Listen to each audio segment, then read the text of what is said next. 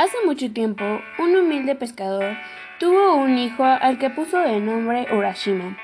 Desde pequeño le enseñó todo lo necesario para que aprendiera su oficio y amara y respetara al mar. El niño fue creciendo y pronto se convirtió en un joven apuesto y trabajador, que no dudaba en madrugar para salir con su pequeña barca adentro del mar para echar sus redes de pescar. Urashima amaba el mar y su pequeña barca. Era su bien más preciado y pensaba en ella constantemente. Un día Urashima, al izar con cuidado sus redes, descubrió que entre todos los peces había quedado atrapada también una pequeña tortuga. La sacó de ahí con cuidado y mirándola fijamente le dijo, No temas tortuga, sé que ustedes podrán vivir hasta mil años y deseo que vivas entera tu larga vida.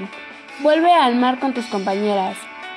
Y diciendo esto, soltó con mucha delicadeza la tortuga y observó cómo se zambullía entre las olas para volver a su hogar. Al día siguiente, Urashima regresó al mismo lugar en donde había encontrado a la tortuga, y para su sorpresa, la tortuga volvió a aparecer.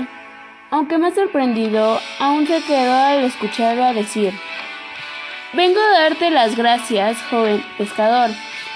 Me perdonaste la vida y ahora la princesa del Palacio del Dragón quiere conocerte. ¿Te gustaría conocerla?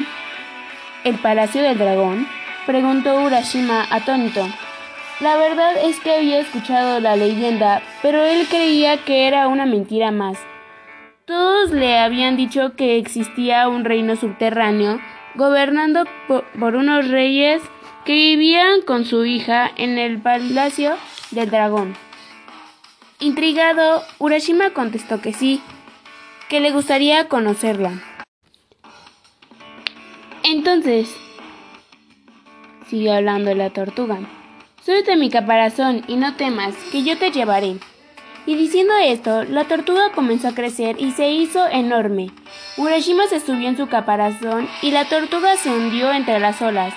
Comenzó a descender con gran rapidez y pronto llegaron hasta un precioso reino escondido entre corales y perlas, en cuyo centro se alcanzaba a ver un hermoso palacio rodeado por enredaderas de oro. Es precioso, dijo Urashima realmente asombrado. En ese momento, una hermosa joven salió a su, su encuentro. Era la mujer más bella que había visto nunca.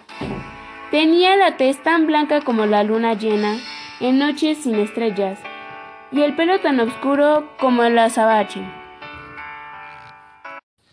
Su, su sonrisa desprendía su sonrisa desprendía los mismos brillos que salpicaban las olas al atardecer.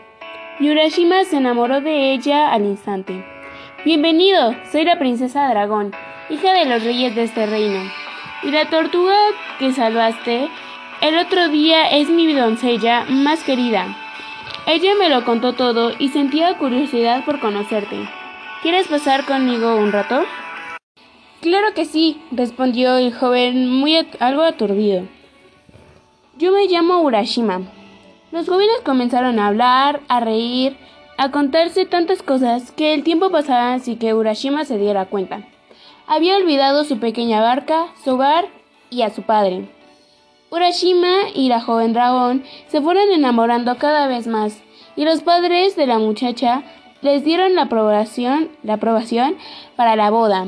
Urashima estaba muy feliz y solo podía pensar en su amada. La boda se celebró, pero todo por todo lo alto.